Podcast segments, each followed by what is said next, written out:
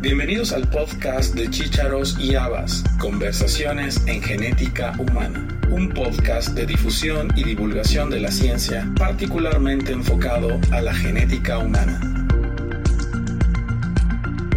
El Human Pangenome Reference Consortium, consorcio de referencia del pangenoma humano en español, es una colaboración internacional de investigadores y científicos que trabajan en la construcción y mantenimiento de un pangenoma humano referencia. El consorcio se formó con el objetivo de desarrollar un recurso genómico más completo y preciso que represente la diversidad genética de la población humana. Cuando hablamos del genoma nos referimos a la totalidad de la información genética contenida en el DNA de los seres humanos. Hasta hace relativamente poco tiempo, los estudios genómicos se centraban en una única secuencia de referencia del genoma humano que representaba un conjunto de genes considerados típicos o normales. Sin embargo, a medida que se realizan más secuenciaciones genómicas, se descubrió que existen muchas variaciones genéticas entre los individuos, lo cual llevó a crear el concepto de un pangenoma. El pangenoma humano se refiere a la diversidad genómica existente en toda la población humana e incluye variantes génicas como inserciones, deleciones y sustituciones únicas de nucleótidos. Estas variantes genéticas son relevantes para entender mejor la variabilidad genética, la predisposición a enfermedades y la respuesta a tratamientos médicos específicos. En los siguientes dos episodios presentamos una conversación con la maestra Alicia Cervantes Peredo, investigadora y jefa del Laboratorio de Citogenética del Hospital General de México, para discutir la reciente publicación de este artículo en la revista Nature. Eh, uno, uno, de los hallazgos que también mencionan, ya habíamos visto que se reduce el error, pero también el, se incrementó, como ya mencionaste, notablemente el número de variantes estructurales hasta en un 104% comparado con el genoma de referencia. Eso es increíble. Prácticamente en todos lados hay diferencias que no se habían visto. Y, y bueno. Así es. Bueno, hablando de variación estructural, el otra área súper importante, pues son los brazos cortos de nuestros cromosomas acrocéntricos. Entonces, plantean algo importante que analizaron sobre todo en detalle la región del brazo corto que está entre la región organizadora nucleolar, los, que es donde están los genes para el RNA ribosomal, y el centrómero.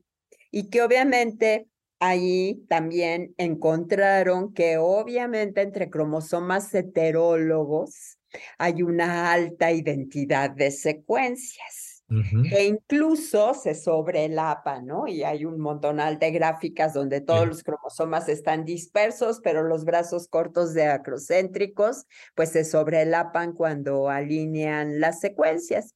Y bueno, dicen algo interesante que a mí como citogenetista, pues me da mucho gusto, que es que confirman algo que sabíamos, ¿no?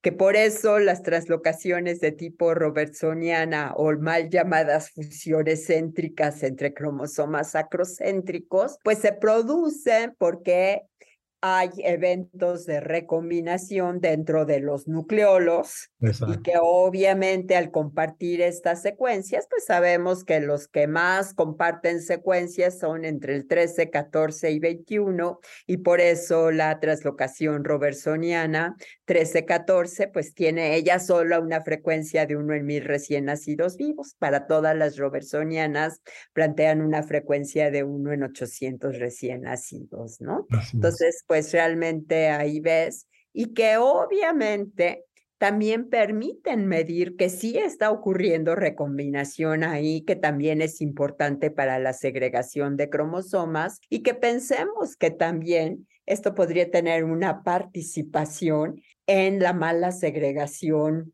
meiótica porque pues si recombinó uno con otro, pues el quiasma no va a estar formado entre un 21 con un 21, puede estar un 14 con un 21, o podemos tener problemas de segregación, ¿no? Que es otra cosa que se me ocurría pensar, dado que pues están recombinando, incluso este, el artículo complementario donde empiezan a analizar estas diferencias, dice que en la profase 1, todavía están ahí en los nucleolos, los cromosomas acrocéntricos, que generalmente en la interfase previa después de la replicación este, premeiótica, obviamente esas células tienen una intensa actividad metabólica, tienen síntesis de proteínas activa, por lo tanto, generalmente todos los cromosomas acrocéntricos están en un solo nucleolo.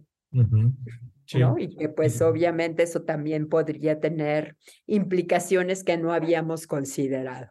Una pregunta más, Alicia, que, que también esbozamos en el podcast anterior, es las secuencias del cromosoma X y el Y.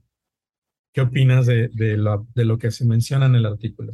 Eh, realmente lo pasan de largo. Sí mencionan que el tamaño del genoma de los individuos masculinos es 2.9 gigabases y 3.04, 3.06 el de las mujeres secuenciadas, que tampoco dice hombres y mujeres explícitamente, pero no lo vuelven a tocar. Entonces, sí, esa era la siguiente meta del proyecto T2T, además del, del pangenoma, que es tener la secuencia completa del cromosoma Y. Y a mí me llama la atención porque no ha salido.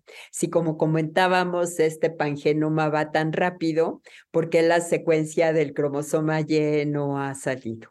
Ese sería un misterio aún por resolver. Y créeme que busqué deliberadamente en la red y no encontré. Sí, bueno, y, creo que cuando salga también nos va a dar información importante, sobre todo por, por la utilidad que tienen para estudios de ancestría, el, el en particular. Eso, eso mismo, ¿no? Igual que el genoma mitocondrial. También menciona algo muy breve de la reconstitución de los genomas mitocondriales que en general eh, por individuo tratan de dejar un solo genoma mitocondrial, que recordemos que la heteroplasmia es súper frecuente. Entonces, obviamente, ahí también hay variantes y variantes nuevas, ¿no? Pero igual serían en proporción mucho más pequeñas. Mucho más pequeñito, sí. Pero que pues obviamente si pensamos en el metabolismo energético que lleva a cabo y todas las funciones que regula, incluidas muerte celular, en la mitocondria, pues también se vuelven importantes esas variantes y el conocimiento mayor de la variabilidad, ¿no? Así es.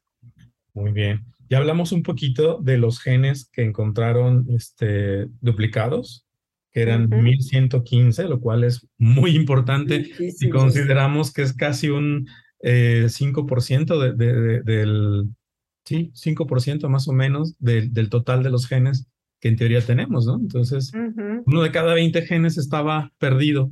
Eh, bueno, con esta información. Bueno, no sabían que estaba duplicado. Exacto, exacto.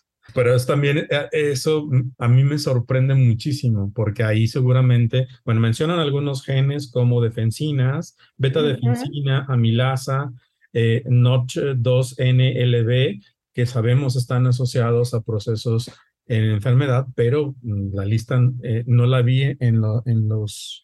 En, los suplementarios, yo tampoco, porque son como 60 páginas de material suplementario.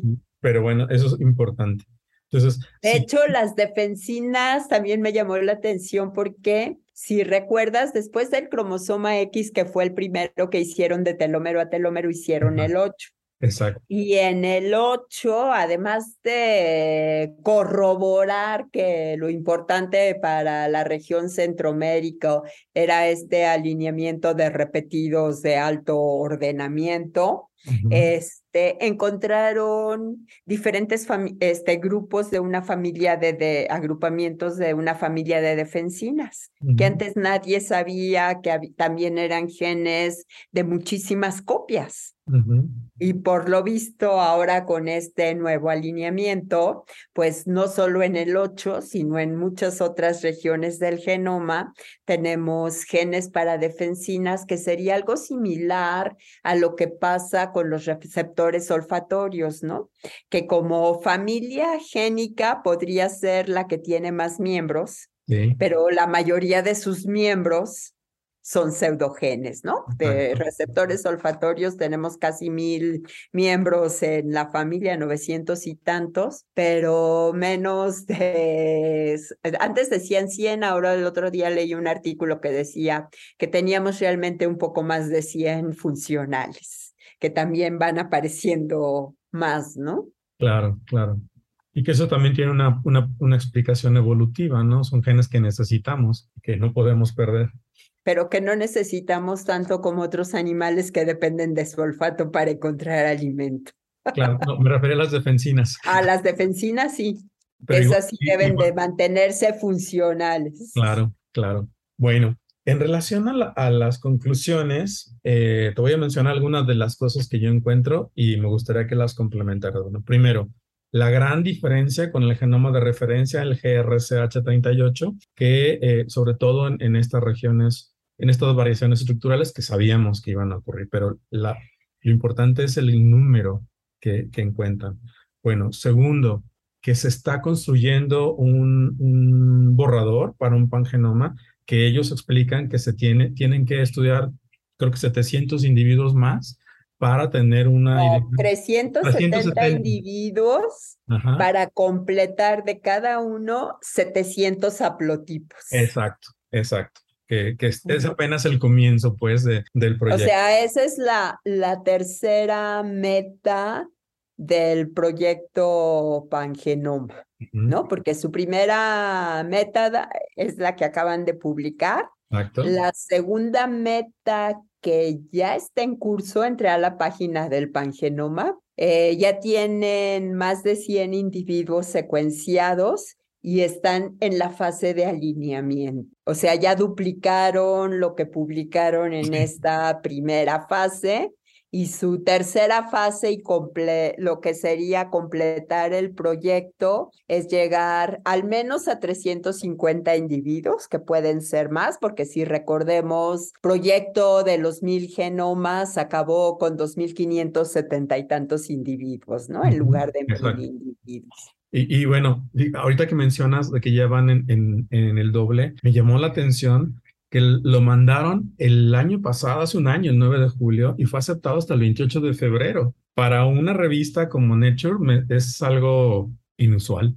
Sí, que se tardaran tanto en aceptarlo. Y dije, bueno, yo me tardé mucho en leerlo, así que no me siento yo también, me costó trabajo, ¿eh? Me costó trabajo. Muy bueno. Otra, otra de, lo, de los hallazgos importantes, bueno, es que esta se va a convertir en un genoma de referencia. Debe convertirse en un genoma de referencia, por lo tanto, ayudarnos a entender más la, la aplicación eh, o no aplicación o en términos clínicos de estos hallazgos, si son variaciones normales o si tiene una aplicación para explicar un fenómeno que estemos viendo en relación a un paciente, una enfermedad o un grupo de, individuos con ciertas condiciones. Y obviamente nos va a ayudar a entender la variación genética en una, pues yo diría en una escala logarítmica. Y, y que eso también me preocupa, porque si cuando haces un estudio de panel de genes o un exoma o un genoma, resulta complicado para algunas personas entenderlo e interpretarlo, imagina ahora esto 10 veces más eh, eh, extenso, ¿no? Eso creo que sí va a ser un problema y que nos obliga a mantenernos actualizados y a eh, seguir estudiando y viendo cómo, cómo esto nos va a impactar en el campo clínico. Definitivamente creo que eso es lo más importante porque obviamente podemos ver evolución, podemos ver este, la dispersión de los grupos étnicos humanos siguiendo las variantes en el genoma, pero como decíamos, pues nosotros trabajamos en el área clínica, entonces nuestro interés fundamental es ahí. Otra cosa que además yo creo que es importante decir es que el proyecto Fangenoma está embebido dicen implícito en lo que es el programa ELSI, las este, implicaciones éticas, legales y sociales que implica el conocimiento de nuestro genoma, que obviamente tiene que contribuir con materiales educativos tanto para los científicos como para el público en general. Y como mencionaba, si tenemos problemas con la interpretación, tenemos problemas serios porque piden estas pruebas gente que no conoce el alcance que estas pruebas tienen ni su interpretación. Incluso lo vemos, ¿no? Hay laboratorios donde mandamos hacer las secuencias y en nuestras instituciones no podemos hacerlo y nos reportan simplemente algunas variantes que encontraron sin haberlas investigado en las bases de datos, sin haber investigado qué pasa realmente con esas variantes y que actualmente aún siguiendo las recomendaciones de la Sociedad Americana de Genética eh, Médica y de Genómica de Estados Unidos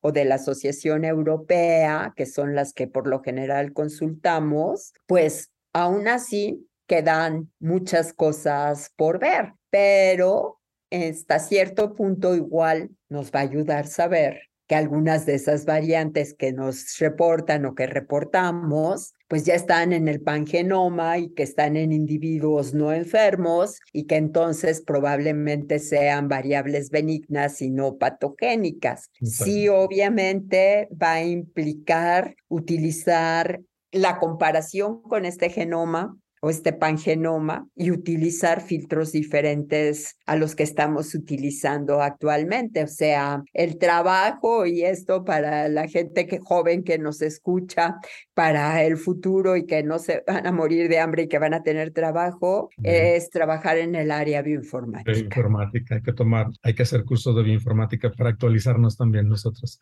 Ah, por supuesto, y a mí me supera, ¿eh? Así es. Y algo, ya como para concluir, también en alguna parte del artículo mencionan que, bueno, lo que ya sabíamos, todas las personas somos portadores de variantes patogénicas que iban a veces en el orden de 10, luego 20, pero ahora ponen un rango entre 10 y 150. Así, de hecho, antes decíamos 6, ¿no? Ajá. 6%. O sea, eso sí es cierto. Todos tenemos variantes recesivas patogénicas o incluso algunos alelos que pueden cortarse como dominantes, pero que tienen penetrancia incompleta y que no se están manifestando, que también eso nos complica el asesoramiento genético cuando encontramos esas variantes en enfermos. Así es. en descendientes de individuos y la estamos viendo en los padres también, ¿no? Porque decíamos que siempre nos hemos apoyado en el estudio de los tríos, ¿no? Los padres y del sujeto afectado para ver si se cumple la predicción al modelo de herencia que está aplicando para esa enfermedad, ¿no? Si se está comportando como recesivo, como dominante, pero decíamos que pues a veces tenemos también variantes dominantes que no se manifestaron por diferentes cuestiones, o la otra, obviamente, la tasa de mutación nueva o la presencia, sobre todo en sujetos masculinos añosos, de mosaicismo germinal. Así es. Pero esto se refiere, como ya vimos, a variantes de pérdida de función o variantes de una sola base. Pero ahora imagínate agregar aquí estas variantes estructurales. Ah, por supuesto. Había un artículo de hace dos, tres años donde mencionan que de una generación a otra puede haber más de 100 variantes estructurales, principalmente inserciones nuevas de elementos genéticos móviles, principalmente ALUS, que bueno, en, aquí no se meten mucho con los elementos repetidos, dispersos, pero si recuerdas, cuando hablamos del T2T, que también había varios artículos complementarios, había uno en particular de los elementos genéticos móviles. Entonces, obviamente también esos nos están llevando a variación estructural, porque a veces se duplican solitos, pero a veces se duplican llevándose un exón o llevándose un gen completo a otro lugar, ¿no? Así es. Y fíjate, algo que ellos dicen, conservadoramente, si todos estos cambios de marco de lectura y variantes eh, sin sentido son errores de ensamblado, ellos predicen que podría haber 18 eh, errores por transcriptoma, es decir, uno por cada 1.7 millones de, de, bases de transcriptoma eh, arregladas. Eso es, eso es también un dato importante que nos ayuda a entender por qué ocurren las enfermedades genéticas, ¿no crees? Sí, definitivamente. De hecho, bueno, recordemos que los errores de la RNA polimerasa no se corrigen y que generalmente si ese transcrito fue por un error de transcripción, los mecanismos de sobrevivencia celular tienden a eliminarlo.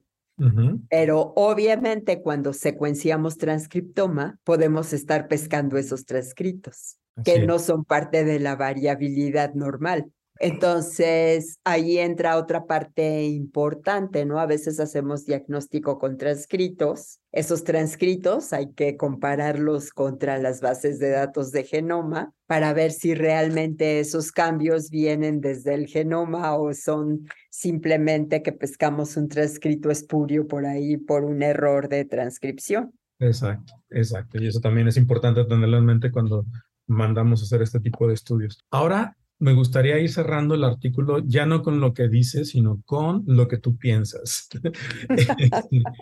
Eh, sobre todo una predicción. Eh, esto ha sido muy rápido, al menos en un año prácticamente a la información. O sea, esperemos que ahorita ya están casi mandando a publicar los 100 tuicacho que ya tienen. Exacto, entonces. Entonces, pues, este, de hecho, dicen que para fines de 2024 terminarían sus 350 individuos, o sea, lo estarían publicando 2025, digamos. Pero de aplicación directa a la clínica, ya vimos que... Y de aplicación directa a la clínica, pues es evidente que tenemos que migrar a esta eh, genoma de referencia para analizar nuestros cambios sea porque secuenciemos un gen particular, que seguimos utilizando Sanger, sigue siendo una herramienta súper valiosa cuando tenemos un diagnóstico clínico definido y podemos secuenciar por Sanger, no tiene ningún sentido meter NGS, ¿no? Exacto. Pero obviamente tenemos muchas enfermedades donde tenemos genes muy grandes que caen por todo a lo largo del gen las variantes y cada familia puede tener una variante diferente. O tenemos enfermedades como síndrome de Nuna donde tenemos casi 20 genes que me dan ese fenotipo más los fenotipos variantes de lo que llamamos rasopatías, por poner un ejemplo. O las cromatinopatías donde tenemos más de 100 genes entonces, pues ahí sí se vuelve súper importante utilizar ya sea exoma o lo que llamamos exoma clínico o panel de genes. ¿Por qué? Porque obviamente me va a acotar también el número de secuencias que voy a analizar y que pues siempre decimos, ¿no? Si no lo encontramos ahí, tenemos que irnos a otro mundo todavía desconocido, que también tenemos ya enfermedades monogénicas causadas por mutaciones o por variantes en genes para RNA no codifican. Entonces, cuando cuando hacemos exoma o paneles de genes, recordemos que nomás estamos, estamos investigando los, los exones de los genes codificantes conocidos. Cuando es clínico, los reducimos a los que sabemos que producen enfermedad y que obviamente nos queda todos los transcritos no codificantes, que pues también cuando tenemos mutaciones en RNAs no codificantes largos que están regulando expresión de genes codificantes, pues también podemos ser, pueden ser responsables de enfermedad o incluso mirnas que si no están presentes sube la cantidad de un producto proteico o al revés disminuye la de otro. Entonces, pues ese es un mundo que también tenemos que considerar y que obviamente en, esta, en estos artículos tampoco están discutiendo. Muchos de estos genes también son familias, también hay múltiples copias, entonces, pues obviamente todavía nos falta mucho por conocer de nuestro genoma, pero el conocer por lo menos de nuestros genes clásicos o codificantes la variabilidad, pues es súper importante para ayudarnos a un diagnóstico más certero. A, a, mí lo que me sorprende también es de que un área que considerábamos ya conocida o dominada, hay mucha información que no se conocía. Imagínate ahora si vamos escalando hacia transcriptoma, hacia eh, proteoma o hacia epigenoma, todo la repercusión que va a tener también estos cambios estructurales. No, pues sí, obviamente es grandísimo porque, o sea, la pérdida de secuencias que determinan los dominios asociados por topología de cromatina me modifican completamente expresión de genes. y esos generalmente no los estoy buscando. Y ah. esos son cambios genómicos. Sí. Más, como tú dices, los problemas porque las marcas no se pusieron donde debían de estar las marcas epigenéticas para regular expresión génica, porque dijimos hace un rato que, los que lo que nos hace humanos es como regulamos la expresión de nuestros genes, nuestro transcriptoma y nuestro proteoma. Así es, entonces nos falta mucho por estudiar y entender. Esa será mi conclusión de esta entrevista. Mía también. Muy bien, Alicia. Pues te agradezco mucho el tiempo y bueno, siempre termino con la misma pregunta, ¿qué recomendación haces para alguien que quiera estudiar genómica? Pero te la voy a cambiar porque ya la contestaste en el podcast anterior. Más bien, ¿cuál es tu recomendación para los que ya estamos en genética y estamos ante este tipo de nuevo conocimiento? ¿Cuál es tu recomendación para poder entender y para poderlo aplicarlo de la mejor forma al campo clínico donde están nuestros pacientes? Mi recomendación es la misma que les he dado siempre, hay que mantenernos actualizados, hay que estar leyendo lo que salió ayer, porque todos los días hay, o lo que salió hoy, antes de hablar, como decíamos, ah, lo comentamos antes, pero no lo comentamos ahorita, la semana pasada, 23 de junio, justo hace ocho días, se publicó en Nature, es, un artículo por el grupo del genoma chino donde estudian más individuos, no me acuerdo exacto cuántos, pero lo que sí me quedó muy claro es que pertenecen a 36 comunidades chinas diferentes, o sea, están haciendo su propio pangenoma de referencia de la población China. Entonces, lo que decíamos, para mantenernos actualizados, pues hay que leer lo que dice cada quien. Entonces, obviamente está particularizado para los chinos, ¿no? Entonces, sí, si queremos hacer un buen diagnóstico, un buen manejo de nuestros pacientes, tenemos que estar actualizados, saber entender lo que estamos leyendo, entender los resultados de estas metodologías, porque finalmente es el genetista clínico, no la gente que trabajamos en el laboratorio, el que le va a explicar el resultado al paciente. Así es. Y si el agente que pidió el estudio no entiende el alcance del estudio, porque recordemos que aunque hagamos secuenciación de genoma completo, puedo no tener un resultado para el paciente, no tener algo que le diga y eso no quiere decir que no esté enfermo. Así es. Que yo lo pongo en analogía como cuando reportamos un cariotipo o un complemento cromosómico normal, no quiere decir que el paciente esté sano, simplemente quiere decir que a ese nivel, que es el nivel que yo veo al microscopio, no encontré un cambio. Cuando secuenciamos todo el genoma, pues depende de qué buscamos y dónde buscamos. porque puede haber cambios sutiles que no vimos, porque no analizamos esos cambios, o puede haber cambios en el epigenoma y que pues están por arriba de los cambios estructurales o los cambios de secuencia. Por lo tanto, tenemos que conocer siempre el alcance de nuestros métodos diagnósticos y saber explicárselos a nuestros pacientes, ¿no? Actuando siempre con una ética. Así es. Pues muchísimas gracias Alicia por tu tiempo. Esta entrevista la estuvimos buscando, eh, tratando de empatar nuestras agendas. Finalmente lo logramos. Te agradezco mucho tu, dedicación, el, aporte que nos das y sobre todo ayudarnos a entender este artículo que no es sencillo, fue complejo de leer.